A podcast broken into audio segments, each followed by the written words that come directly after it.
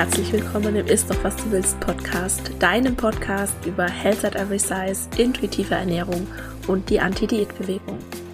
Mein Name ist Dr. Anthony Post, ich bin Ernährungswissenschaftlerin, Speakerin und Autorin und arbeite in eigener Praxis für gewichtsneutrale Ernährungsberatung und Therapie.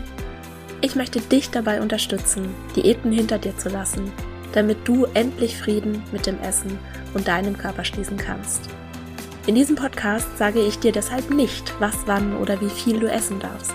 Stattdessen geht es darum, wie du Vertrauen, Respekt und Wertschätzung für den eigenen Körper erschaffst und dadurch eine innere Motivation, dich liebevoll um dich selbst zu kümmern und wirklich gesunde Verhaltensweisen zu wählen.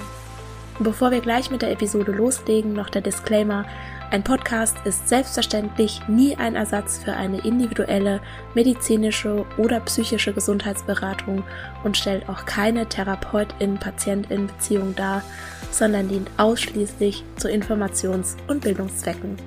Wie schön, dass du hier bist und ich wünsche dir viel Spaß beim Anhören. Hallo und herzlich willkommen zur Episode 109. Heute habe ich etwas Besonderes für dich, denn es gibt endlich mal wieder eine interaktive Episode, in der hauptsächlich ihr, meine Hörerinnen und Followerinnen, zu Wort kommt. Letzte Woche habe ich auf Instagram einen Aufruf gestartet, dass ich heute diese Episode teilen möchte mit Geschichten von euch, wie ihr als Kinder Gewichtsreduktionsprogramme beispielsweise in einem Fettcamp oder in einer Abnehmklinik erlebt habt und welche Folgen es hatte, dass ihr daran teilnehmen musstet. Den Anstoß hat mir folgende E-Mail gegeben, die ich dieses Jahr im Juni von einer Hörerin bekommen habe.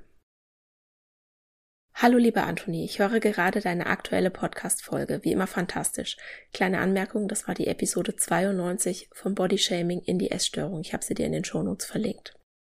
Und bin an einem Punkt ganz besonders hängen geblieben. Als der Begriff Adipositas-Therapie gefallen ist, hat sich mir der Magen umgedreht, denn ich, inzwischen 22 Jahre alt, war als Kind und Jugendliche in solchen, in Anführungszeichen, Therapien. Einmal als langfristiges Programm zur Adipositas-Intervention bei Kindern in einer Uniklinik, einmal in einem dreiwöchigen Diätcamp für Kinder von 8 bis 16 Jahren. Wie du dir wahrscheinlich denken kannst, war beides an Schrecklichkeiten, Bodyshaming, gestörtem Essverhalten und, sehr überspitzt gesagt, Missbrauch nicht zu überbieten. Ich dachte mir, du hast vielleicht Interesse daran, mehr darüber zu erfahren, besonders was die Spätfolgen solcher Programme betrifft. Falls du möchtest, wäre ich auch total gerne öffentlich bereit, darüber zu reden, weil ich der Meinung bin, dass solche Aktionen viel zu oft belächelt, angepriesen und durchgewunken werden und darüber mehr geredet werden muss. Besonders fuchsig macht mich auch, dass die Ergebnisse dieser Untersuchungen mit Sicherheit bis heute als fundierte Errungenschaften angesehen werden und dazu führen, dass solche Programme weiter bestehen. Ich würde mich freuen, von dir zu hören, egal ob da eine Podcast-Folge daraus wird oder nicht. Den Wunsch erfülle ich heute sehr gerne und ich habe nach dem Aufruf so viele Nachrichten bekommen, dass ich heute 23 Geschichten mit dir teilen kann.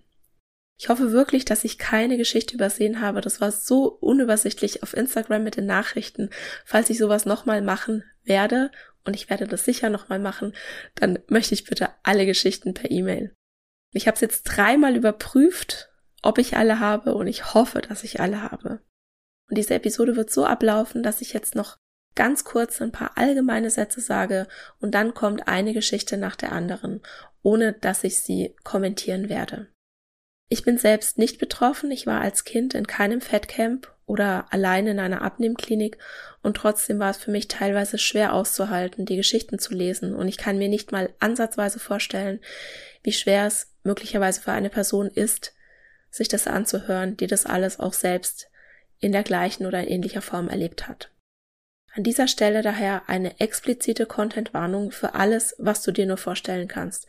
Fettshaming, verbale Gewalt, Stigmatisierung, Diskriminierung, Missbrauch, Suizid und Tod. Und ich habe mich auch bewusst dafür entschieden, dass ich die Zahlen drin lasse, die in den Geschichten genannt wurden. Überleg dir also wirklich gut, ob du die Kraft und die Kapazität hast, dir diese Episode anzuhören. Manchen Menschen kann es helfen zu wissen, dass sie nicht alleine sind und sie können daraus Kraft schöpfen. Andere Menschen könnte es retraumatisieren, diese Geschichten zu hören. Und wenn du dir nicht sicher bist, was auf dich zutrifft, dann lass diese Episode lieber aus oder höre sie mit einer Person an, die dich im Zweifel auffangen kann, beispielsweise mit deiner Therapeutin. Und selbstverständlich ist mir auch bewusst, dass diese 23 Geschichten keine repräsentative Umfrage sind. Vermutlich gibt es Menschen, denen diese Fatcamps nicht in dem Ausmaß geschadet haben, wie in den folgenden Beiträgen zu hören ist. Das will ich überhaupt nicht bestreiten. Mein Ziel ist folgendes. Ich möchte mit dieser Episode bewusst machen, dass nicht selten genau diese Programme, die die Kinder schützen sollen, überhaupt erst der initiale Auslöser für eine Geschichte voller Selbstzweifel, Körperhass und essgestörten Verhaltensweisen sind. Das ist ja das Traurige daran. Wenn Kinder in Abnehmprogramme gesteckt werden, in der Regel geschieht es mit der allerbesten Intention. Die Eltern haben Angst, dass das Körpergewicht der Gesundheit des Kindes schadet oder sie haben die Hoffnung, dass sie das eigene Kind vor Mobbing, Stigmatisierung oder Beschämungen schützen können, wenn es Gewicht verliert. Hier spielt auch oft die eigene Geschichte der Eltern eine ganz, ganz große Rolle. Ich frage mich, was es wohl mit unserer Gesundheit als Gesellschaft machen würde, wenn wir Kindern in größeren Körpern oder allgemein Körpern, die von der gesellschaftlichen Akzeptanz abweichen, nicht mehr sagen würden, dass sie in Anführungszeichen falsch sind, dass sie ihre Körper optimieren müssten und dass sie ihre Bedürfnisse nicht honorieren dürften, sondern wenn wir ihnen stattdessen vermitteln, dass sie wertvoll sind, genau so wie sie sind, dass sie nichts leisten müssen, um geliebt zu werden, dass es nicht gefährlich ist, wenn sie ihrem Körper vertrauen. Und das wird übrigens das Thema nächste Woche sein, in der 110. Episode, dem Finale der dritten Staffel. Die Episode wird heißen, ist die intuitive Ernährung gefährlich? Warum Gewichtsneutralität das fehlende Puzzleteil zu mehr Gesundheit ist. Und wenn ich jetzt einen Wunsch frei hätte, dann wäre er, dass diese Abnehmprogramme abgeschafft werden. Für Erwachsene selbstverständlich auch, aber besonders für Kinder. Es gibt so viele Studien, die zeigen, dass wenn wir Kinder auf Diät setzen, dass das ihrem Selbstwert schadet, ihr Körperbild verschlechtert, ihre mentale Gesundheit gefährdet und gefährdet und ja, es die Kinder dicker macht. Du hast richtig gehört. Wenn wir Kinder auf Diät setzen, dann erhöht das die Wahrscheinlichkeit, dass sie im Erwachsenenalter dicker sind. Und zwar egal welchen Ausgangs-PMI sie hatten. Ich verlinke dir einige Studien in den Show Notes dazu, falls du hier nochmal etwas tiefer in die wissenschaftliche Datenlage eintauchen willst. Und jetzt legen wir aber mit den Geschichten los. Die erste Geschichte ist eine Sprachnachricht von Melissa. Du kennst die schon von der E-Mail, die ich gerade vorgelesen habe. Sie hat mich zu dieser Episode inspiriert. Hi, ich bin Melissa, ich bin 23 Jahre alt, meine Pronomen sind sie, ihr. Ich mache alles Mögliche an Kunst und rutsche manchmal in Aktivismus rein in verschiedenen Ecken. Und ich wollte euch ein bisschen von meiner Erfahrung mit Fatcamps erzählen.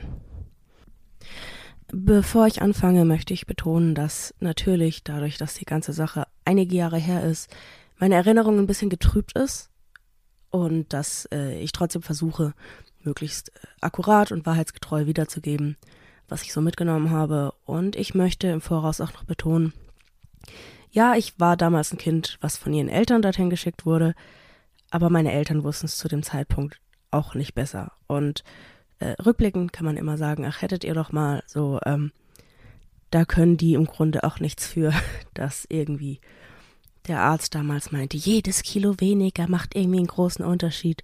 Ähm, ja, wollte ich nur mal betont haben. Ich war 15, als meine Mutter mich damals angemeldet hatte für das sogenannte Sommercamp für übergewichtige Kinder. Das war in so einer Pension in Österreich, äh, geleitet von einer Frau, die selbst wenig bis gar keine Qualifikation hatte, um das auszuführen. Sie hat erzählt, dass sie irgendwann einfach selbst auf diesen gesunden Lifestyle gekommen ist, aber selber nicht wirklich soweit ich mich erinnere, nicht wirklich irgendwelche Ahnung offiziell hatte. Das Ganze hat auch unter, in Anführungsstrichen, ärztlicher Aussicht stattgefunden. Sprich, der Arzt war am Anfang und am Ende einmal da, hat mich gewogen, meinen Blutdruck gemessen. Ähm, Wenn es irgendwas Wichtiges gab, kam der auch zwischendurch mal vorbei. Aber ärztliche Aufsicht kann man das nicht nennen. Das Einzige, was wir im Gespräch hatten, war, dass er mir am Anfang gesagt hat, wie gefährlich ich lebe und mir am Ende gesagt hat, dass ich weniger Säfte trinken soll, ohne zwischendurch mit mir kommuniziert zu haben. Es gab winzige Portionen zu essen. Also äh, die Altersspanne war dort von 8 bis 15, 16 Jahre Und die Portionen, die wir zu essen bekommen haben, haben die Achtjährigen immer noch hungrig gelassen und uns 15-, 16-Jährigen erst recht. Äh, das da wurde auch irgendwie nicht so wirklich beachtet, wenn wir gesagt haben, dass wir Hunger haben, hieß es ja, seid doch zum Abnehmen hier. Wir haben Ärger bekommen, wenn wir zu schnell gegessen haben. Also das war so eine Gruppe von 10, 15 Kindern und Jugendlichen und ich erinnere mich noch daran, wie ich einmal beim Essen einen Teil meiner Portion unterm Tellerrand versteckt hatte, sodass die anderen das nicht gesehen haben. Es war halt dieser Wettbewerb, möglichst langsam zu essen. Dann haben alle aufgegessen und ich habe nochmal mein Fitzelchen unterm Tellerrand hervorgeholt. Und der ganze Tisch hat sich wirklich aufgeregt. Also es war auch komplett normal, dass wir irgendwie gegenseitig uns auf den Teller schauen und Ärger bekommen, wenn wir zu schnell essen. Wir haben unglaublich viel Sport gemacht. Also es war jeden zweiten Tag joggen, so intervallmäßig, dass wir am Ende dann eine Dreiviertelstunde durchgerannt sind. Äh, und dann, also man muss ihn zugute halten, der war irgendwie wandern dabei. dann sind wir Fahrrad gefahren, dann sind wir ins Schwimmbad gegangen, dann haben wir Tennis gespielt. Also viele Sportarten, aber wenn halt irgendwie ein Kind gesagt hat, hey, da fühle ich mich nicht wohl mit, das tut weh, dann war das nicht so wichtig. Dann hieß es also, ja, dir tun die Knie weh, weil du zu dick bist. Wenn du abnimmst, dann wird das schon besser. Es ist schon schwierig genug, dass äh, solche Sachen wie Fatcamps existieren mit dem Konzept von du schickst dein Kind hier hin und dann nimmt das ab, ähm, weil es ja auch darauf basiert, dass Leute der Meinung sind, dass Dicksein schlimm ist. Und es gibt zum Beispiel auch ein Mädchen, mit dem ich dort war, die, ach, es ist, die war das dritte oder vierte Jahr dort und die hat halt immer wieder zugenommen. Und dass alle Beteiligten nur auf die Schlussfolgerung gekommen sind, ach, das Mädchen muss schuld sein, anstatt zu überlegen, dass das Konzept vielleicht nicht aufgeht. Das fand ich faszinierend. Ich habe nicht den Eindruck, dass es irgendeine Form von gesunden Verhaltensweisen waren, die einem dort antrainiert wurden, weil wenn ich zurückgucke, das war alles unglaublich essgestört und ich habe auch super viele dieser Verhaltensweisen immer noch mitgenommen in eine ganz schlimme Essstörung rein. Und das ist krass, wenn ich überlege, dass das als so normal und gesund angesehen wird und dass, wieder Schleife zurück zum Anfang, super viele Eltern und Ärztinnen auch nicht wissen, was das mit den Kindern langfristig macht, was das für ein Körperbild mit sich zieht, was das für ein Verhältnis von Sport und Essen beibringt, dass einem beigebracht wird, die eigenen Grenzen zu ignorieren, dass es ja nicht so schlimm ist, wenn man mal irgendwie fast umkippt, dass es kein Problem ist, irgendwie mit absolut knurrendem Magen ins Bett zu gehen, weil man nimmt ja ab. Ich äh, finde das schon für Erwachsene schlimm genug, die sich da vielleicht noch irgendwie gegen aufstemmen können und sagen können, nee, ich brauche das aber. Noch mehr finde ich das schrecklich für Kinder. Die werben mit, ach, wir haben irgendwie immer gute Ergebnisse, wir haben insgesamt so und so viele Kilo abgenommen über die Jahre, wir haben irgendwie ärztliche Übersicht. Das stimmt halt alles nicht. Und soweit ich weiß, gibt's das Camp so nicht mehr, aber dafür gibt's bestimmt fünf neue. Und das kann nicht sein. Also wenn man sein Kind in ein Sommercamp schickt, was einfach irgendwie, keine Ahnung, zum Spaß haben da ist, dann müssen die TeamerInnen doch irgendein Minimum an Ausbildung haben. Und dann muss irgendwie Person X sein, die Erste-Hilfe-Kurs hat und Person Y, die dies und jenes kann. Und das war da alles nicht gegeben. Und zum Glück ist nichts Schlimmes passiert, zumindest als ich da war. Aber das ist so absurd, wie viele Menschen das abgesegnet haben. Und vor allem, wenn das dann nicht funktioniert hat, wenn die Kinder irgendwie unglücklich waren, weggerannt sind, äh, das Abnehmen in Anführungsstrichen erfolglos war, dass dann die Schuld bei den Kindern gesucht wurde. Nun ja, äh, ich habe genug geredet. Ich äh, danke fürs Zuhören. Danke, dass ich meinen Senf dazugeben durfte und viel Spaß beim Rest der Folge. Die nächste Geschichte ist die von Laura. Hallo, du hast nach Geschichten gefragt, hier ist meine. Ich war zwölf Jahre, mein Hausarzt hat meinen BMI errechnet und meinen Eltern einen Flyer von einer Kur gegeben, eine psychosomatische Reha für Kinder und Jugendliche. Es war eine Station mit gemischten Krankheitsbildern von Mädchen zwischen 10 und 14 Jahren. Es waren aber auch einige andere Kinder da, die abnehmen sollten. Ich war für acht Wochen dort. Zusätzlich sollte ich mein Selbstbewusstsein aufbauen, was wahrscheinlich vorhanden gewesen wäre, wenn nicht jeder ständig an mir und vor allem meinem Gewicht rumgemäkelt hätte. Es war meine persönliche Hölle und niemand hat mich da rausgeholt, obwohl ich geschrien habe. Laura, das wird dir gut tun und helfen. Geholfen hat es nicht. Es hat mich traumatisiert. Erstmal wurden alle dicken Kinder an einen anderen Tisch gesetzt, damit sie sich kein Essen von den anderen klauen. War das meine erste Erfahrung mit Separation? Wir durften zum Frühstück entweder zwei kleine Scheiben Vollkornbrot mit Käse oder Frischkäse essen oder drei Löffel Müsli mit Milch. Sonst gab es nichts, nicht mal Obst oder Gemüse. Als Zwischenmahlzeit gab es einen Müsli Müsliriegel. Zu Mittag vorportioniertes Essen und als Dessert Joghurt. Natürlich keinen Sahnejoghurt wie die Normalesserinnen. Zum Abendessen wieder eine kleine Scheibe Brot. Ich hatte immer Hunger und durfte nichts essen. Wir dicken Kinder mussten extra Sporteinheiten einlegen und wurden manchmal die Treppen hoch und runter gejagt. Die anderen Stationen konnten das natürlich sehen.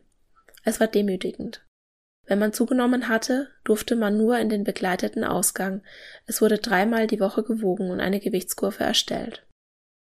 Um es zusammenzufassen, dadurch wurde meine Essstörung erst richtig schlimm, die im Übrigen nie gesehen wurde. Ich wurde acht Wochen aus meiner neuen Klasse gerissen, die ich erst zwei Wochen kannte und eh schon Schwierigkeiten hatte, weil ich sitzen geblieben war. Ich wurde dort gemobbt, weil ich nie gelernt hatte, mich zu wehren. Ich hatte, bis ich erwachsen war, kein Selbstwertgefühl. Ich habe mich gehasst, es macht mich noch heute wütend. Ich habe dort jegliches Gefühl für Essen verloren und mich ganz schlecht gefühlt, wenn ich mal Süßigkeiten gegessen habe. Und ich wurde in weitere Abnehmprogramme gesteckt. Ich hatte Albträume, habe aufgrund der sehr langen Trennung von zu Hause Verlustängste entwickelt etc. Es macht mich so wütend, was Kindern damit angetan wird. Ich frage mich, ob das manchmal evaluiert wird. Ich habe mal auf das Konzept der Klinik geschaut und es hat sich nach 13 Jahren nichts geändert. Die nächste Nachricht kommt von Maria. Hallo Anthony, ich habe eben deinen Post über die Fatcamps gelesen. Ich weiß nicht, ob eine Abnehmkur als Fatcamp zählt, aber ich erzähle dennoch mal, was ich seinerzeit so erlebt habe. 2002 war ich mit zwölf Jahren zur Kur in einem Kinderkurheim. Es wurde damals von einer Krankenkasse betrieben. Mittlerweile ist es geschlossen, soweit ich weiß. Ich war circa 1,60 Meter groß und wog 63 Kilo. Ich erinnere mich daran, dass die Kinder aus der Abnehmgruppe immer vorportioniertes Essen bekommen haben und es keinen Nachschlag für uns gab. Uns wurden also diese Portionen hingestellt und danach durften die anderen Kinder, die nicht abnehmen mussten, sich etwas zu essen nehmen. Für sie gab es Buffet. Außerdem wurden wir regelmäßig in Anführungszeichen öffentlich gewogen, das heißt vor allen anderen. Ganz grundsätzlich wurde Übergewicht dort wie eine Krankheit betrachtet, die man in den Griff bekommt, wenn man nur weniger isst und mehr Sport macht. Meine Eltern haben mir damals ein Päckchen geschickt, in dem unter anderem ein paar Süßigkeiten waren, also kleine Tüten Gummibärchen und ein paar Bonbons, keine Wagenladungen. Sicher kontraproduktiv, aber sie haben es vermutlich gut gemeint. Jedenfalls wurde ich vor allen anderen dafür angeprangert und mein Päckchen wurde mir abgenommen und weggeschlossen und nur auf Zuteilung habe ich wöchentlich ein Stück bekommen. Bei anderen Kindern war es ähnlich. Am Ende wog ich 58 Kilo. Am gegenwärtigsten sind mir die öffentlichen Erniedrigungen geblieben. Rückblickend ist zwölf eigentlich ziemlich jung und ich nehme an, mein Übergewicht hätte sich vermutlich verwachsen, wenn man einfach geschaut hätte, dass ich nicht weiter zunehme. Heute bin ich 32 und trotzdem nicht dünn. Ich arbeite bei der Bundeswehr. Für die unbefristete Einstellung musste ich in einem Jahr 20 Kilo abnehmen, damit der BMI in der in Anführungszeichen Norm ist. Einiges habe ich wieder drauf. Seit ich ein Kind war, habe ich im Prinzip ständig Diät gehalten und bin trotzdem dick. Ich habe alles ausprobiert. Low Carb, Low Fat, Almacet, Medikamentenmissbrauch und so weiter. Diese Kur ist mir schmerzhaft im Gedächtnis geblieben. Vor allem das Gefühl, eine Art Missgeburt zu sein, die dauernd vorgeführt wird. Ich weiß nicht, ob meine Erfahrung dein anvisiertes Thema trifft, aber vielleicht kannst du es für den Podcast verwenden. Viele Grüße von Maria. Die nächste Geschichte kommt von Chanel. Hallo Anthony, ich habe den Post auf Instagram über die interaktive Folge gesehen und wollte meine Erfahrung teilen. Ich war mit 14 Jahren, ich bin jetzt 33 Jahre alt, in einer Kur zum Abnehmen. Für sechs Wochen war ich vier Stunden Fahrt von zu Hause weg. Zur Info, ich habe damals 80 Kilo bei einer Größe von 1,69 Meter gewogen. Damals habe ich mich sehr auf die Kur gefreut, weil ich ja viel zu dick war und so besser und schöner werden könnte. Vom Abnehmpunkt war die Kur auch erfolgreich. Ich habe in den sechs Wochen acht Kilo abgenommen. Dafür habe ich sogar eine Urkunde bekommen. Der Abnehmerfolg hat aber nicht lange angehalten, denn in der Kur hatten wir ein ganz anderes Leben und einen ganz anderen Tagesablauf. Die ganze Woche war auf Sport ausgelegt. Zwischendurch haben wir auch etwas über Ernährung gelernt. Der Tagesablauf war wie folgt. 8 Uhr Frühstücken, 10 Uhr ein Snack, 12 Uhr Mittagessen, 15 Uhr Kaffee trinken, 18 Uhr Abendessen. Ich war damals in der achten Klasse. Schule hat um 8 Uhr gestartet, also es war nicht sehr realistisch, diesen Essensplan zu Hause so weiterzuführen. Außerdem wurde uns einfach verboten, noch etwas zu essen. Wenn ich eine zweite Portion wollte, habe ich einfach keine bekommen. Daraus habe ich nicht gelernt, weniger zu essen, denn zu Hause habe ich wieder gegessen, was und wie viel ich wollte. Außerdem hatte ich in der Zeit der Kur ein bis zwei Stunden Unterricht in der Woche. Auch nicht sehr realistisch in der Zeit für eine Schülerin. Wenn wir Ausgang hatten und in die Stadt gegangen sind, war unser erstes Ziel das verbotene Essen, also mal eine Currywurst oder ein Schokobrötchen oder anderes. Ich brauche wohl nicht erwähnen, dass der Abnehmerfolg jetzt, fast 20 Jahre später, nicht nachgehalten hat. Jetzt wieder 50 Kilo mehr als mein Startgewicht bei der Kur. Als ich die Sendung Biggest Loser gesehen habe, fand ich, fand ich sehr viele Parallelen zu meiner Kur damals. Da ist es auch so, dass das Essen vorgegeben wird und man erstmal gar keine Chance auf, in Anführungszeichen, falsches Essen hat. Der Tag ist nur auf Sport ausgelegt und der Gewichtsverlust war ein Wettkampf, weil auch bei uns waren alle anderen aus der Gruppe beim Wiegen dabei.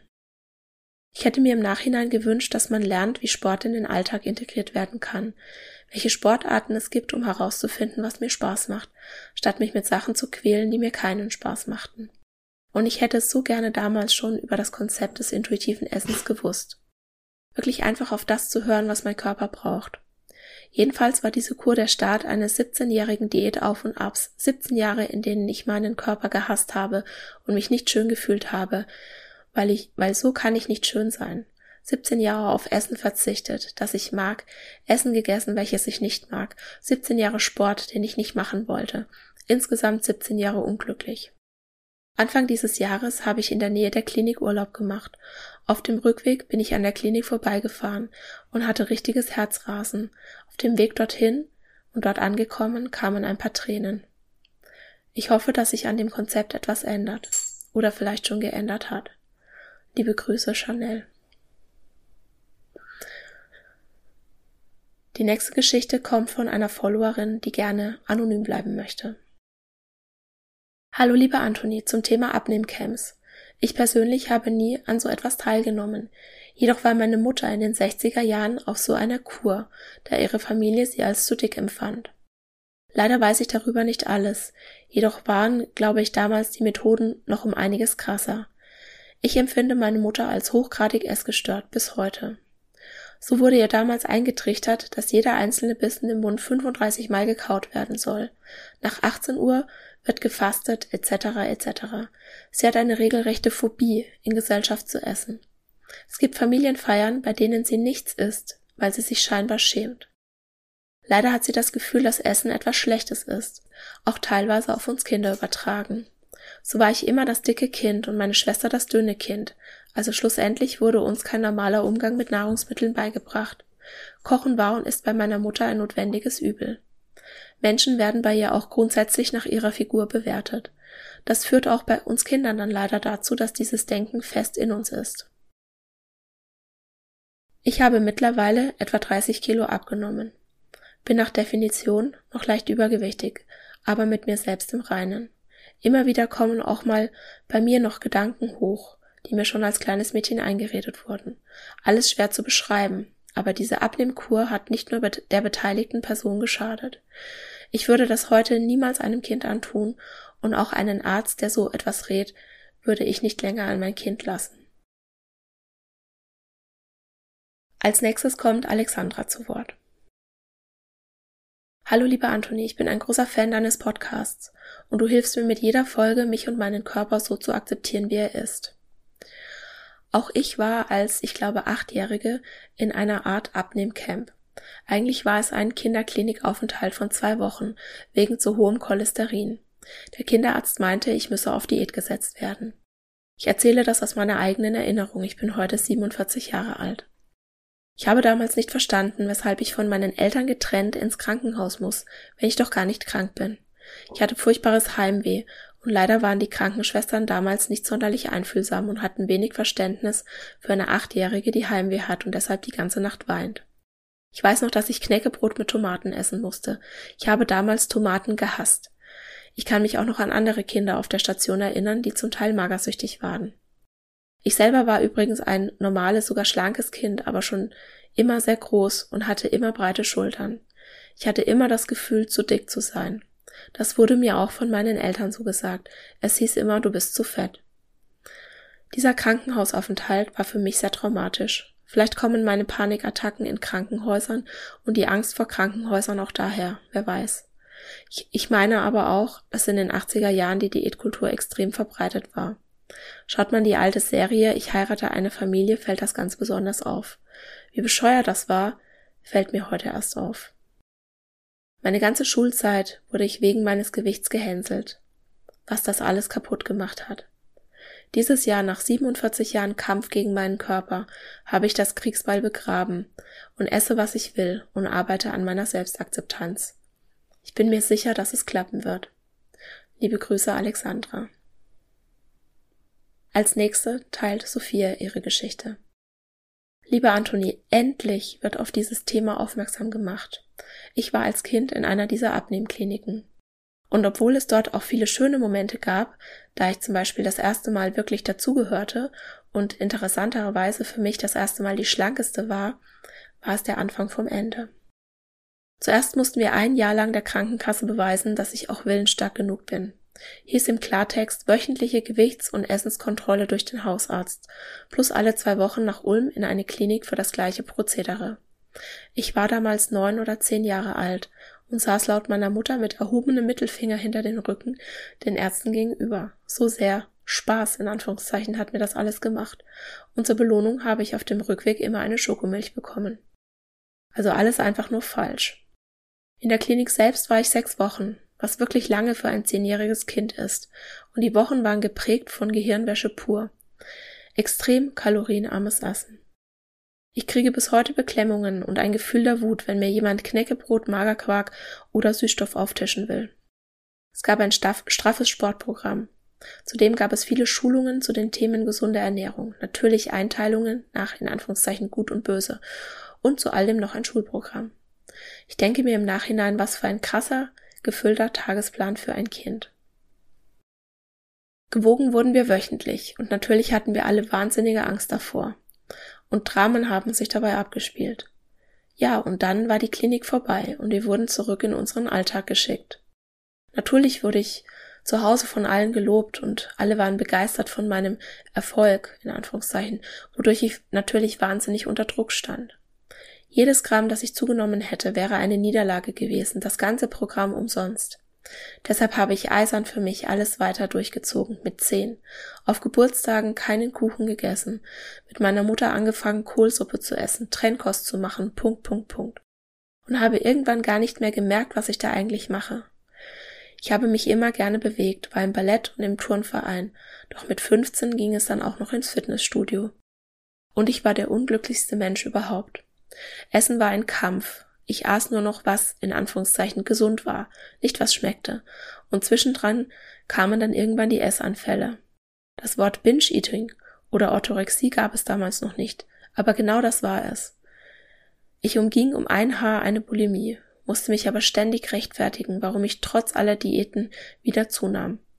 Erst mit 27 habe ich begriffen, wie sehr meine Welt von Essen beeinflusst wird und habe eine Therapie angefangen. Die Themen beschäftigen mich trotzdem bis heute. Zu dieser Zeit habe ich auch meine Ausbildung zur Diätassistentin gemacht. Die Thematik rund um den Körper und Ernährung interessiert mich bis heute. Gearbeitet habe ich bisher jedoch nie in diesem Beruf, weil es mich so schockiert hat, wie krank die meisten Leute sind, die Diätassistent werden und wie krank die Sichtweise auf Menschen mit Mehrgewicht und die in Anführungszeichen Therapien für diese sind. Ich bin wirklich sehr traurig geworden und habe so viel Mitgefühl für mein kleines Ich, als ich das geschrieben habe. Ich hoffe, du erreichst viele Menschen mit deiner Stimme und diesen Geschichten. Ich weiß, dass viele solcher Kliniken immer noch so laufen, auch wenn die Ernährung heute nicht mehr Diät oder kalorienreduzierte Kost heißt, sondern die DGE eine tolle bunte Pyramide zum Abstreichen an die Kinder verteilt. Jetzt kommt die Geschichte von Manuela.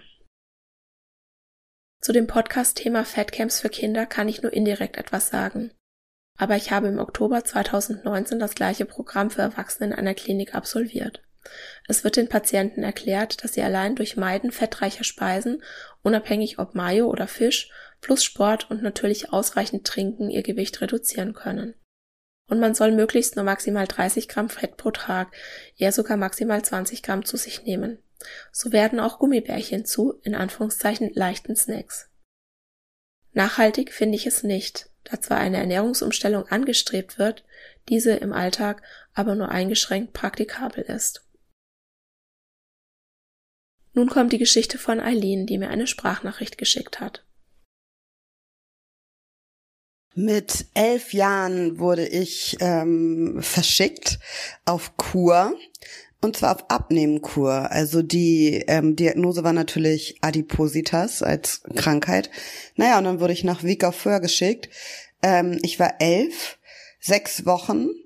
Ähm, und was habe ich da gelernt? Ähm, ich habe gelernt, wie man Kalorien zählt. Ich habe ähm, so restriktierte Essenspläne kennengelernt. Ich wusste, wenn man also eine Scheibe Brot, wie viel Aufschnitt und so weiter. Ich war gleichzeitig, äh, die Gruppen sind gemischt und zwar waren da dann auch ähm, Kinder, die zunehmen mussten und AsthmatikerInnen und Neu Kinder mit Neurodermitis. Man kann sich vorstellen einfach, wie gemein das ist beim Essen, weil die untergewichtigen Kinder natürlich mehr essen müssen und sollen und du, du sitzt halt nebeneinander am Tisch man wurde dann halt regelmäßig gewogen, zweimal die Woche. Man hatte ähm, irgendwie Aktivitätsprogramm und ähm, also dazu muss ich sagen, mir ging's dort eigentlich immer gut. Ich hab mir hat, hat mir haben die anderen Kinder Spaß gemacht. Die Signifikanz ähm, dessen ist mir jetzt erst bewusst. Ähm, das zweite Mal wurde ich war ich im Allgäu, da war ich schon älter, vielleicht so 15, 14 oder so, ähm, auch mit dem Ziel abzunehmen wieder. Ähm, ist natürlich klar, ich war mit elf auf der ersten Kur, auf der zweiten war ich schon tief drin in Selbsthasszyklus. Ähm, Genau, aber der Gedanke, für eine Zeit sozusagen der Gesellschaft entzogen zu werden, um dann bitte dünner wiederzukommen, das ist schon einfach echt ein absurder Gedanke. Als nächstes kommt die Geschichte von Biene und ihrer Zwillingsschwester. Meine Zwillingsschwester und ich waren mit elf in Kur. Da gab es die normalen Kinder, in Anführungszeichen, und die, die abnehmen mussten. Und dann gab's noch meine Schwester und mich, die ganz besonders dringend abnehmen mussten. Wir wurden nochmals anders behandelt. Meine Schwester und ich haben immer noch etwas weniger von den kohlenhydratreichen Sachen bekommen, weniger Fleisch, mehr Gemüse, aber nicht so arg, dass wir hungrig waren. Beim Eisessen haben die normalen Kinder in Anführungszeichen drei Kugeln Eis bekommen. Die waren ja früher etwas kleiner. Die Diätkinder zwei und meine Schwester und ich nur eine. Ich bin mir nicht sicher, ob was mit der Bewegung an, ob was mit der Bewegung anders war. Es ist ja schon so lange her. Aber die haben uns auch länger dort behalten. Andere vier, maximal sechs Wochen. Wir acht. Weil sie davon träumten, in irgendwelchen Fachzeitschriften Erwähnung zu finden, weil sie zweitig, weil die zweitigen Mädchen dort zu viel Gewicht verloren haben. Und wir durften unserer Mutter nicht sagen, dass wir heim wollten. Briefe wurden gelesen und bei Telefonaten wurde zugehört. Uns wurde damit gedroht, dass meine Mutter, in Klammern Sozialhilfeempfängerin, die ganze Kur zahlen müsse, wenn wir früher als empfohlen abreisen würden und dass wir deshalb nicht sagen durften, dass wir es nicht mochten. Total schräg war auch, dass der Arzt uns mit elf Jahren sagte, dass so dicke Mädchen gar nicht sexuell anziehend sind. Die nächste Followerin möchte gerne anonym bleiben. Hier ist ihre Geschichte. Lieber Anthony, zum Thema Fettcamps kann auch ich eine Geschichte beisteuern. Ich war schon seit frühester Kindheit dick und meine ersten Erinnerungen überhaupt sind, dass ich für meinen Körper und meinen Appetit kritisiert wurde. Das prägt natürlich. Im Alter von elf Jahren habe ich meine Eltern gedrängt, mich bitte auf eine Kinderkur zu schicken, damit ich endlich schlank werde. Es folgten sechs Wochen ohne Eltern an der Nordsee. 1993 gab es das noch. Wir mussten viel Sport machen, Joggen bis zum Umfallen und natürlich wurde auch das Essen reglementiert.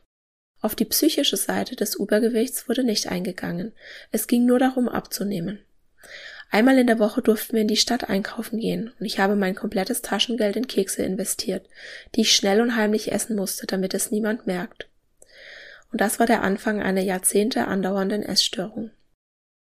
Ich könnte, ich konnte bis Ende 30 nicht mehr normal essen.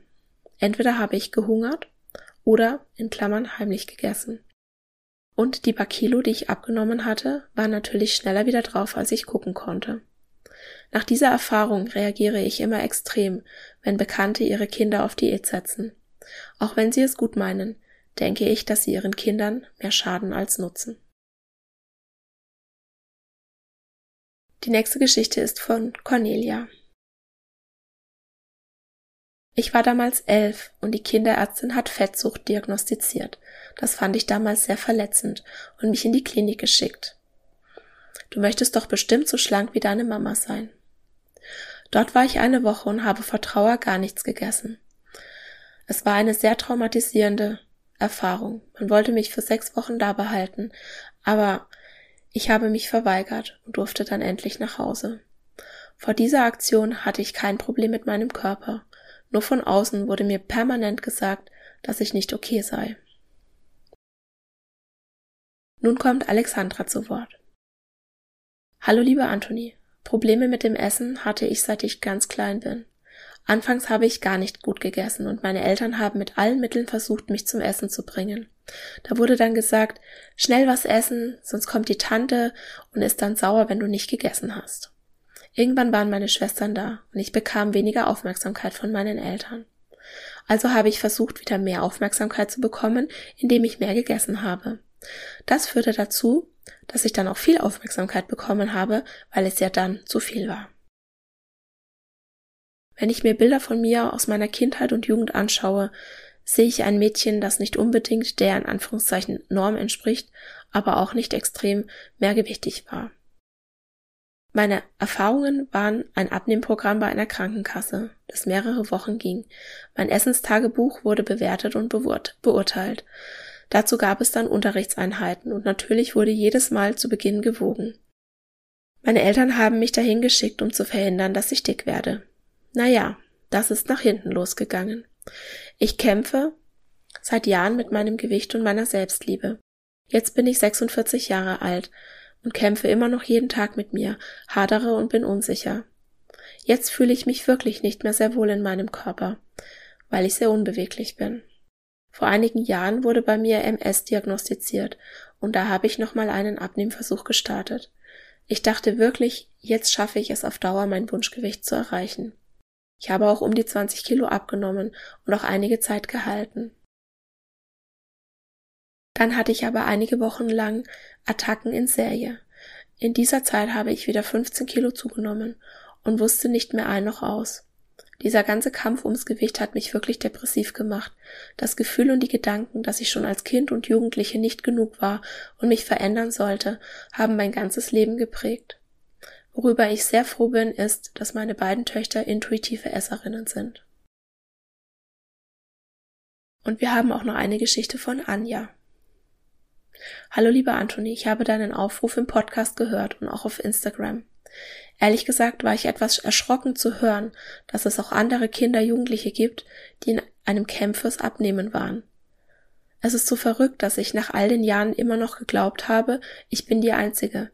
Dabei waren da ja auch andere Kinder. Ja, ich war mit gerade sieben Jahren für vier Wochen ganz allein im Schwarzwald zum Abnehmen. Meine Eltern haben mich in den Bus gesetzt und fort war ich. Ich kann mich nicht mehr an alles erinnern, nur dass ich sehr großes Heimweh hatte und meine Eltern mich nicht besuchen durften. Ich noch nicht richtig lesen und schreiben konnte, weil ich gerade in der ersten Klasse gewesen bin. In dem Haus, in dem ich war, waren Kinder, die abnehmen sollten und auch Kinder, die zunehmen sollten.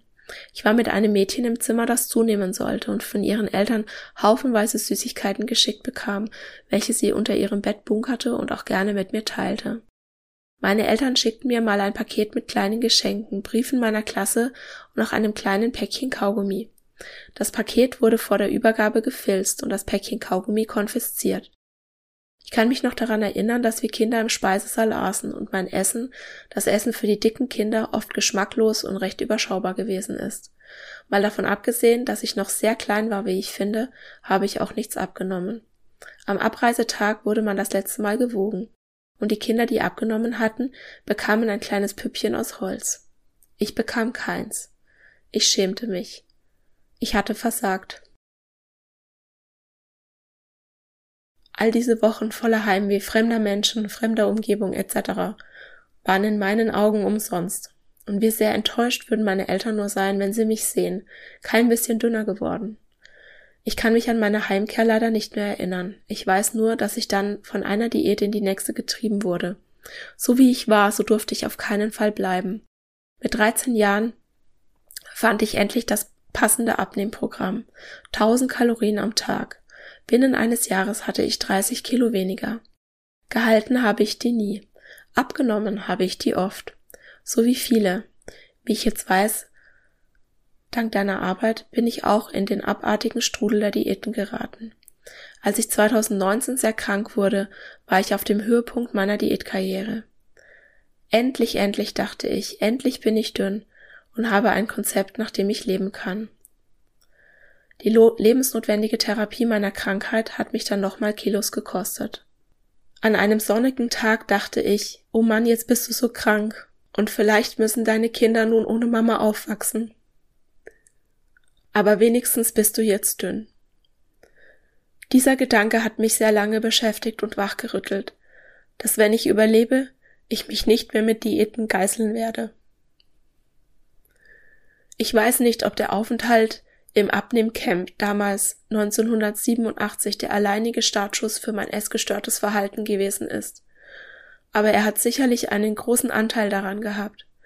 Denn spätestens danach hatte ich die tiefe Überzeugung, nicht gut zu sein, so wie ich bin, dass meine Eltern mich nicht lieb haben, wenn ich dick bin und ich mich schämen muss für mein Versagen. Diese, meine Geschichte hat mich viele Jahre begleitet und selbst heute, 35 Jahre später, laufen mir noch Tränen über die Wange. Ich werde niemals erfahren, wie mein Körper gewesen wäre, hätte ich ihn einfach in Ruhe wachsen lassen. Ich werde auch nie erfahren, wer ich hätte sein können, ohne all die Scham und Schuldgefühle.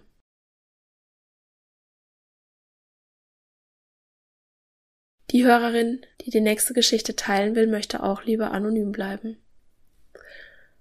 Hallo Anthony, hier meine Geschichte zum Thema Fatcamps. Ich war damals 15 Jahre alt. Im Vorfeld habe ich schon einige andere Sachen machen müssen. Im Grundschulalter musste ich eine Art Weight Watchers Programm machen, bei dem ich Punkte zählen musste. Diese Punkte hatten den unglücklichen Begriff Fetzies. Ich habe das als Kind nicht verstanden, wieso mein Essen plötzlich in Fetzis gemessen wird und habe da schon angefangen heimlich zu essen, um es nicht dokumentieren zu müssen. Um dann später den Klinikaufenthalt von der Krankenkasse bezahlt zu bekommen, musste erst ein Clearing durch das Jugendamt stattfinden. Im Rahmen dieses Programms kam regelmäßig eine Dame vorbei, die zum Beispiel mein Zimmer nach Süßigkeiten durchsuchte und alles in die Raummitte legte. Dann holte sie meine Familie dazu und hat alle Anwesenden gefragt, ob sie denken, dass das normal wäre. Dieses Clearing war für mich ein einziger Walk of Shame. Sie ging dann auch regelmäßig mit mir ins Fitnessstudio. Dort waren einige meiner Klassenkameraden, die mich jedes Mal ausgelacht haben, als ich mit ihr kam. Als das Clearing abgeschlossen war, habe ich die Zusage für die Klinik bekommen. Ich bin also mit 15 Jahren für drei Monate dahin gefahren und durfte in dieser Zeit keinen Kontakt zu meinen Eltern oder Freunden haben. Ich habe mich sehr alleine gefühlt. An der Tagesordnung standen Ausdauertraining, Krafttraining, Ballspiele, Ernährungsberatung und psychologische Begleitung. In den ganzen drei Monaten fand die Ernährungsberatung ein einziges Mal statt, die psychologische Begleitung gar nicht. Einzig der Sport wurde ohne Wenn und Aber radikal durchgezogen. Das Essen war für jeden dort zu wenig. Alle hatten ständig Hunger. Deshalb sind wir immer heimlich zur Tankstelle gelaufen und haben uns dort kiloweise Schokolade geholt. Dadurch habe ich auch meine ersten Essanfälle bekommen. Jeden Sonntag mussten wir um sieben Uhr morgens zum Wiegen. Dafür mussten sich alle bis auf die Unterwäsche ausziehen und in einer Schlange vor der Waage stehen. Gewogen wurde im Beisein aller anderen PatientInnen. Auch das Gewicht und ein kurzer Kommentar dazu. Meistens so etwas wie, nur so wenig abgenommen, streng dich mal mehr an, wurde dann verkündet. Der zuständige Oberarzt hat bei jeder seiner Visiten einen Ganzkörpercheck gemacht und alle weiblichen Patientinnen gebeten, sich nackt auszuziehen. Er hat dann auch alle möglichen Körperstellen angefasst, um sicherzugehen, dass alles in Ordnung ist. Im Endeffekt habe ich in diesen drei Monaten nicht abgenommen. Dafür ging es mir danach aber schlechter als vorher. Nach der Klinik hatte ich große Probleme mit Depressionen, Angststörungen, Panikattacken, Binge-Eating, Selbstverletzung und Suizidgedanken. All das hat seinen Ursprung in diesem Klinikaufenthalt. Natürlich gibt es auch andere Faktoren, die dazu beigetragen hab, haben, aber jedes dieser Probleme kann man darauf zurückführen. Mittlerweile bin ich seit über acht Jahren in Therapie. Ich habe sehr mit meinen Erfahrungen zu kämpfen und versuche jeden Tag aufs Neue das Beste daraus zu machen. Ich hoffe sehr, dass nicht viele Kinder eine ähnliche Erfahrung gemacht haben. Ich bin sehr froh darüber, dass du dieses Thema in deinem Podcast ansprichst und sich dadurch hoffentlich etwas ändert. Als nächstes kommt Jessica zu Wort. Ich war mit circa zwölf Jahren in einer Klinik, um dort abzunehmen. Im Vergleich zu vielen anderen Patientinnen war ich relativ schlank. Ich wog circa 53 bis 56 Kilo bei einer Körpergröße von circa 1,50 Meter. Allerdings waren laut Aussage meiner damaligen Kinderärztin meine Blutwerte, insbesondere die Blutfette, schlecht. Deshalb wurde ich in eine Klinik geschickt, um Gewicht zu verlieren. Insgesamt war ich sechs Wochen vor Ort. Wie war so der Alltag? Wochentags hatte man vier Stunden täglich Schulunterricht, in dem man den Stoff von der Schule zu Hause aufarbeiten sollte. Es gab auch Angebote wie Rückenschule oder Musiktherapie. Daneben bestand das Programm der Klinik aus Ernährungstherapie und sehr vielen Sporteinheiten, darunter Wandern, Laufen, Schwimmen etc. Wochentags wurde täglich mindestens zwei Stunden Sport getrieben. Wie in dem Diätbereich üblich wurden Lebensmittel in, in Anführungszeichen, gut und schlecht eingeteilt. In dieser Klinik wurde sehr auf das Fett in der Nahrung geachtet. Insgesamt 30 sogenannte Fettpunkte durfte man am Tag essen. Diese musste man täglich nach jeder Mahlzeit in, eines, in einen Tagesplan einzeichnen. Aus einer Tabelle konnte man erfahren, wie viel Punkte welche Produkte haben. Kleine Zwischenmahlzeiten in Form von Gummibärchen oder Obst waren hingegen in Maßen erlaubt. Wenn ich mich richtig erinnere, hatte eine kleine Portion Schokocreme bereits sechs Fettpunkte. Wollte man also diese essen, musste man am Tag an anderen Stellen sparen.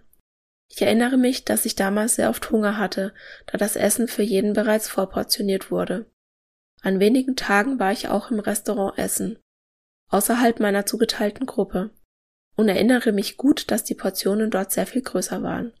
Nach einigen Wochen hatte sich mein Magen an die kleinen Mahlzeiten gewöhnt, so dass ich diese in Anführungszeichen normalen Portionen dann gar nicht mehr geschafft habe. Einmal wöchentlich wurde man früh morgens aus dem Bett gescheucht und musste zum Wiegen. In einer Woche habe ich nur wenige Gramm verloren. Ich weiß noch, dass man mich dafür beschämt hat. Ich wurde dann gefragt, ob ich am Wochenende, wenn die Familie zu Besuch war, geschummelt und mehr gegessen hatte, als in meinem 30 Fettpunkteplan eingetragen war. Ich weiß noch sehr gut, wie sehr mich das damals verletzt hat, denn ich war sehr ehrgeizig und ich habe nichts verheimlicht. Als dann eine Woche später 1,3 Kilo weniger auf der Waage standen, hieß es dann plötzlich, dass so ein Stillstand wie in der Woche zuvor in einer Abnahme ja völlig normal sei. Davon war eine Woche zuvor nichts zu hören. In dieser Woche habe ich mich bewusst noch mehr beim Sport angestrengt und versucht, noch mehr Fettpunkte einzusparen, damit mir eine solche Schmach nicht wieder passiert. Besonders negativ in Erinnerung habe ich auch, dass Vorher-Nachher-Bilder gemacht wurden. Außerdem wurde auch der Körper vermessen, um festzustellen, wie viele Zentimeter man wo verloren hatte. Zum Abschluss aber vielleicht auch noch etwas Positives. Als angenehm habe ich den Zusammenhalt in der Gruppe empfunden, in der ich eingeteilt war. Die Kinder haben sich untereinander unterstützt, wenn es einem einmal nicht so gut ging. Auch die Pflegerinnen, die uns auf der Station betreut haben, waren alles sehr nett. Alles in allem kann ich so eine Abnehmklinik aber nicht empfehlen, da man hier nur der Diätmentalität folgt. In dem Fall dieser Klinik ist alles, was einen hohen Fettgehalt hat, schlecht. Das umfassende Sportprogramm ist in der Realität im Alltag in der Form nicht umsetzbar. Kein Wunder also, dass ich sehr bald nach dem Klinikaufenthalt wieder deutlich zugenommen hatte. Eltern kann ich nur raten, sich wirklich gut zu überlegen, ob man seinen Kindern so etwas antun möchte. Als nächstes kommt die Geschichte von Victoria. Hallo Anthony, dein Post heute hat bei mir voll ins Schwarze getroffen. Meine Tochter, zweite Klasse, war schon immer ein großes, kräftiges Mädchen. Seit der Einschulung nimmt sie langsam, aber stetig zu. Nun ist von Adipositas die Rede. Ich war als Kind selbst dick und habe das Mobbing, den Selbsthass, die Kuren und Diäten hinter mir. Ich habe immer versucht, sie davor zu bewahren, aber selbst ihr Papa macht sich große Sorgen und will sie auf Kur schicken. Das löst in mir blanke Angst aus, denn ich möchte sie so gern vor dem ganzen Selbsthass bewahren. Sie ist jetzt schon voller Scham für ihren Körper, Dabei haben wir immer sehr darauf geachtet, es bei ihr anders, ja besser zu machen. Aber das Umfeld wirkt leider auch auf sie ein und ich sehe meine tolle Tochter so verunsichert und es bricht mir das Herz. Umso dankbarer bin ich für deine Arbeit. Ich hoffe, dass du bzw. wir etwas verändern können. Ich zeige dem Papa auf jeden Fall die Folge und hoffe, dass er weiterhin daran festhält, unsere Tochter einfach zu akzeptieren, wie sie nun mal ist. Die nächste Followerin möchte auch lieber anonym bleiben. Ich war zwar in keinem Camp, aber in der Schule wurde mir damals geraten, ich solle doch an einem Abnehmprogramm teilnehmen, das einmal in der Woche nach der Schule stattfand. Ich wog damals 88 Kilo bei einer Größe von bereits 1,76 Meter mit 14 Jahren. Im Nachhinein finde ich nicht, dass ich dick war. Ich bin einfach rundlicher geworden, hatte auch schon eine große Brust damals. Dort wurden wir immer gewogen und wir mussten dokumentieren, was wir essen. Alle, die abgenommen haben, wurden gelobt.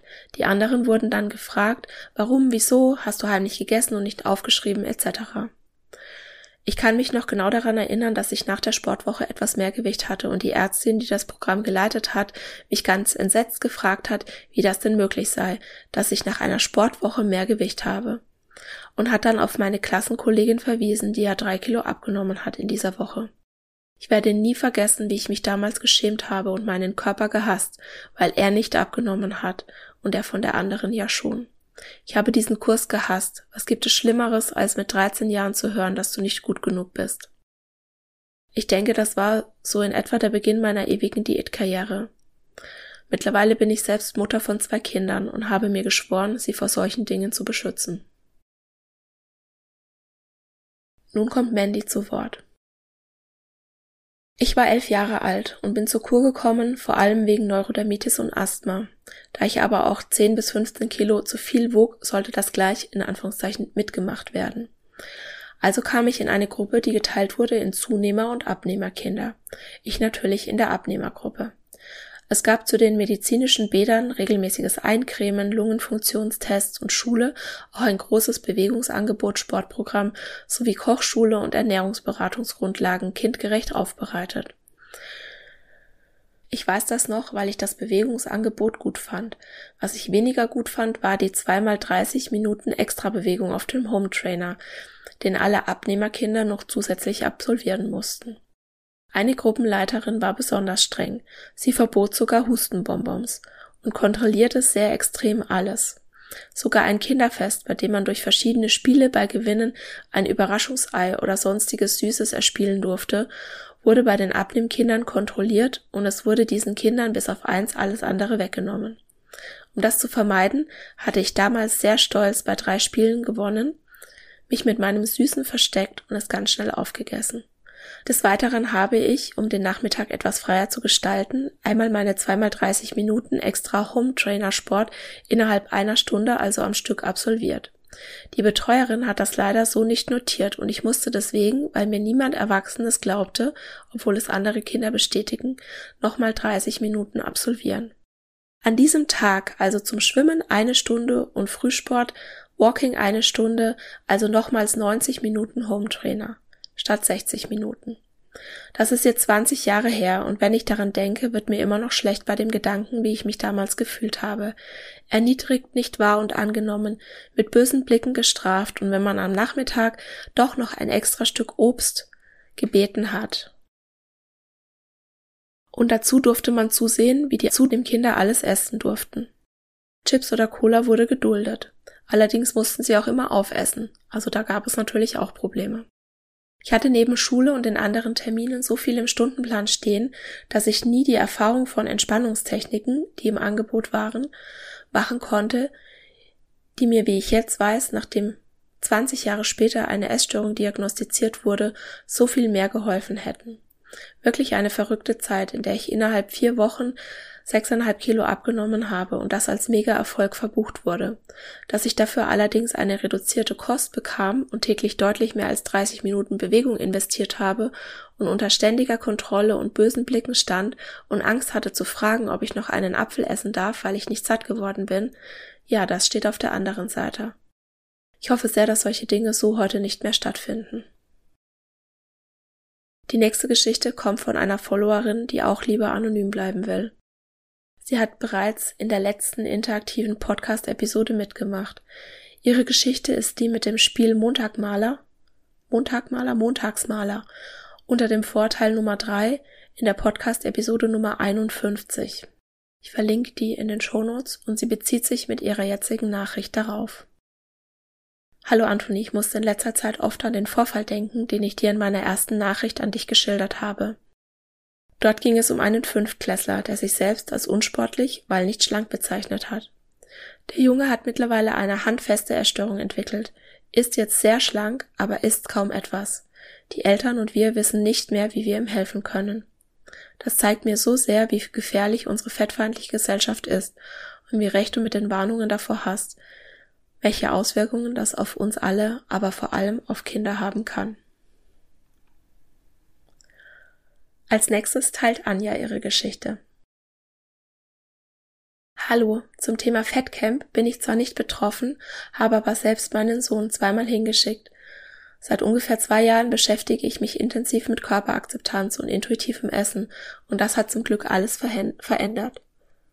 Auch mein Sohn erholt sich langsam davon. Um zum Thema zurückzukommen. Unter dem Deckmantel der Gesundheit werden Kinder dort ausgehungert. Es ist schrecklich. Ich bin froh und dankbar, dass ich durch Menschen wie sie erkannt habe, wie falsch das alles ist. Einzig mit Liebe und Akzeptanz sollten Kinder überschüttet werden, anstatt mit Diättipps und Kritik. Nun kommt Dunja zu Wort, die mir auch eine Sprachnachricht geschickt hat. Hallo Antonie. So, dann melde ich mich jetzt mal per Sprachnachricht. So, und zwar folgende Geschichte. Ich war als zehnjähriges Kind über mehrere Wochen beziehungsweise Monate in einem Kinderkrankenhaus, war auch mit ähm, mehreren Kindern in einem Zimmer.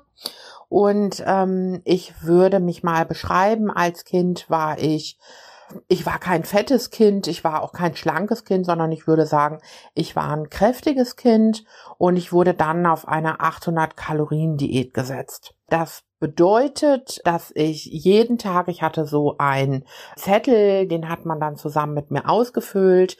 Da musste ich jeden Tag eintragen, wie viel ich wiege, wie viel ich gegessen habe. Und ähm, der Höhepunkt des Ganzen war, dass natürlich in meinem Zimmer unterschiedliche Kinder waren. Und ich war also das einzige Kind, was abnehmen musste. Und es kamen dann natürlich auch die Eltern zu Besuch und die Kinder der anderen, äh, die Eltern der anderen Kinder ähm, haben dann äh, sowas wie Pudding und Schokolade den Kindern mitgebracht und das auch in den Zimmer verteilt und ich durfte das nicht mitessen. Ähm, das war also wirklich eine schlimme Erfahrung und ähm, das hat mich bis heute geprägt. Das ist mir aber erst im Erwachsenenalter auch klar geworden, ja, was das für eine Ausgrenzung war. Was ich vielleicht noch kurz ergänzen möchte, ist, das ist natürlich der Anfang meiner Diätkarriere gewesen. Und das war natürlich auch der Zeitpunkt, wo ich dann ganz klar gespürt habe, okay, Dunja, mit dir stimmt irgendwas nicht, du bist nicht gut, so wie du bist, dein Körper ist nicht gut, äh, so wie er ist, weil er, ja, ich würde sagen, negativ bewertet wurde. Die letzte Geschichte kommt von einer Followerin, die auch gerne anonym bleiben will.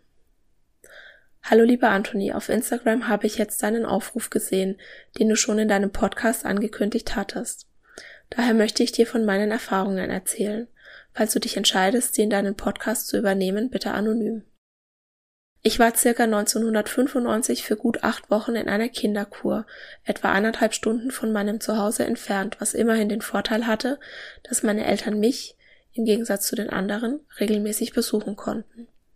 Ein Arzt, ob Kinderarzt oder wer auch immer, weiß ich leider nicht mehr, war der Ansicht, dass ich zu dick sei. Aus heutiger Sicht würde ich sagen, dass ich es nicht war. Vielleicht ein wenig stämmiger, aber ich war damals zehn Jahre alt und schon recht groß für mein Alter. Wer weiß, in welche Richtung das gegangen wäre.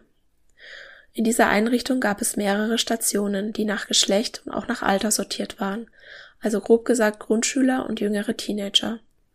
Wonach sie gar nicht getrennt waren, also zumindest die Station, auf der ich war, war, ob die Kinder zu oder abnehmen sollten, denn wir hatten noch einige sehr dünne Mädels da, die zunehmen sollten. Mit ihnen haben wir im gleichen Speiseraum auch unser Essen eingenommen, was immer wieder zu merkwürdigen und aus heutiger Sicht sehr lachhaften Situationen kam, dass meine Gruppe kleinere Portionen oder auch mal Diätsachen, zum Beispiel Eis serviert bekamen und die anderen Sachen mit ordentlich Kalorien mehr, wie Sahnesoßen oder reichhaltige Desserts. Neidisch schauten wir oft zu ihnen rüber, wenn es mal etwas gab, was wir gerne mochten, aber eben nicht bekamen, auch nicht in einer in Anführungszeichen diätfreundlicheren Variante. Gehungert haben wir zwar nicht, aber das Essen war auch nicht immer ausreichend sättigend oder wirklich lecker, eher Kantinenniveau. Ein Sportprogramm gab es auch, aber es war alles sehr spielerisch, Trampolinspringen, Ballspiele etc. Ich kann mich auch in groben Zügen noch daran erinnern, dass es psychologische Gespräche gab, aber an den Inhalt oder die Richtung kann ich mich nicht mehr erinnern. Vielleicht wollte man ausloten, ob es im familiären Umfeld etc. Gründe für mein Gewicht gab. Ob es Ernährungsberatung in irgendeiner Weise gab, weiß ich leider nicht mehr. Aber Süßigkeiten haben wir so gut wie nie bekommen. Die wurden bei den Erzieherinnen im Büro auf, aufbewahrt und man musste regelrecht betteln, um mal etwas zu bekommen. Und allgemein gab es eher das, was man als in Anführungszeichen gesund bezeichnet hatte zu essen. Als die acht Wochen rum waren, hatte ich an Gewicht verloren, aber das war nicht von langer Dauer.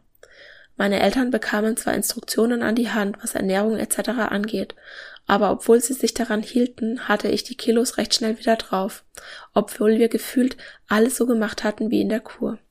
Meine Mutter hatte ein schlechtes Gewissen und machte sich Vorwürfe, dass ich überhaupt erst in Anführungszeichen so dick geworden war und nach dem kurzzeitigen Erfolg die Kilos wieder drauf hatte.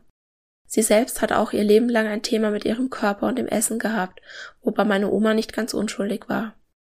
Meine Oma war ziemlich fixiert auf ihren Körper, ohne jetzt groß mutmaßen zu wollen, aber vielleicht war es ein Mechanismus, um nach den traumatischen Erfahrungen des Krieges wenigstens über irgendetwas die Kontrolle zu haben.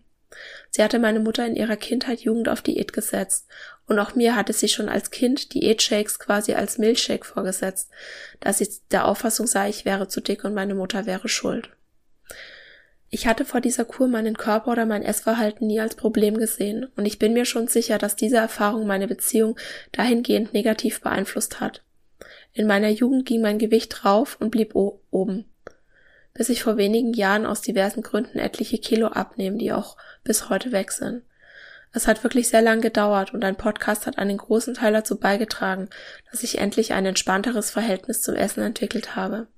Ganz ohne Einschränkungen leider nicht, Manchmal plagt mich dann doch noch das schlechte Gewissen, wenn ich etwas gegessen habe, und der Gedanke abzunehmen ist auch nicht ganz weg, wird er vielleicht auch nie. Ich bin mir jedenfalls ziemlich sicher, dass durch die Kur unter, unter anderem eine Art Futterneid in mir geweckt wurde, was ich von zu Hause nicht kannte, wo ich nie mit Geschwistern um mein Essen quasi kämpfen musste, wie Bekannte es zum Beispiel erlebt haben, dass man sich nehmen musste, so viel man konnte, weil die anderen nichts für einen Nachschlag überlassen würden und habe auch Süßigkeiten bekommen, wenn ich gefragt habe. Aber diese Erfahrung, dass man bei anderen sieht, was man selbst gerne essen würde oder Süßigkeiten so rar und als etwas Besonderes und außer der Reihe dargestellt wurden, dass man nehmen musste, was man konnte, wenn sich die Gelegenheit bot, haben mich sicher geprägt. Ich möchte dir jedenfalls ganz herzlich für deinen tollen Podcast danken. Ich durfte durch deine Arbeit so viel lernen und verstehe meinen Körper heute viel besser. So, das war's für heute. Ich danke dir ganz herzlich fürs Zuhören. Danke, dass du mir und uns, all den HörerInnen und FollowerInnen, die heute ihre Geschichte geteilt haben, deine Zeit geschenkt hast. Und ich freue mich, wenn du nächste Woche auch wieder dabei bist. Und das war's für heute. Ich danke dir von Herzen fürs Zuhören und hoffe, dass dir die Episode gefallen hat und dass du ganz viel für dich mitnehmen konntest. Die wissenschaftliche Datenlage sagt ganz eindeutig, dass Diäten die körperliche und mentale Gesundheit gefährden und langfristig zu einer Gewichtszunahme führen. Aber was, wenn das Gewicht die Gesundheit belastet oder jemand eine chronische Krankheit hat, wie Bluthochdruck, eine Fettstoffwechselstörung oder einen Diabetes? Spätestens dann ist es doch sicher gerechtfertigt, eine Diät anzufangen und damit zu versuchen, vorsätzlich Gewicht zu verlieren, oder? Nein. Nur weil jemand eine Diagnose hat, wirken Diäten trotzdem nicht. Sie erhöhen nur die Scham, wenn eine nachhaltige Gewichtsreduktion, wie zu erwarten ist, nicht funktioniert und den Leidensdruck zu erst gestörten Verhaltensweisen zu greifen. Die gute Nachricht, um deinen Blutzucker wieder in Balance zu bringen, beziehungsweise ganz allgemein etwas für deine Gesundheit zu tun, musst du dir weder Lebensmittel verbieten noch eine strenge Diät einhalten und du musst auch keinen vorsätzlichen Gewichtsverlust anstreben. Alles, was du brauchst, ist Selbstversorge. Und auf meiner Homepage www.antonipost.de kannst du dir für 0 Euro ein zwölfseitiges E-Book herunterladen, das dir fünf Strategien an die Hand gibt, wie du gewichtsneutral und bedürfnisorientiert deinen Blutzucker positiv beeinflussen kannst. In diesem Sinne, isst doch was du willst und alles Liebe, deine Antonie.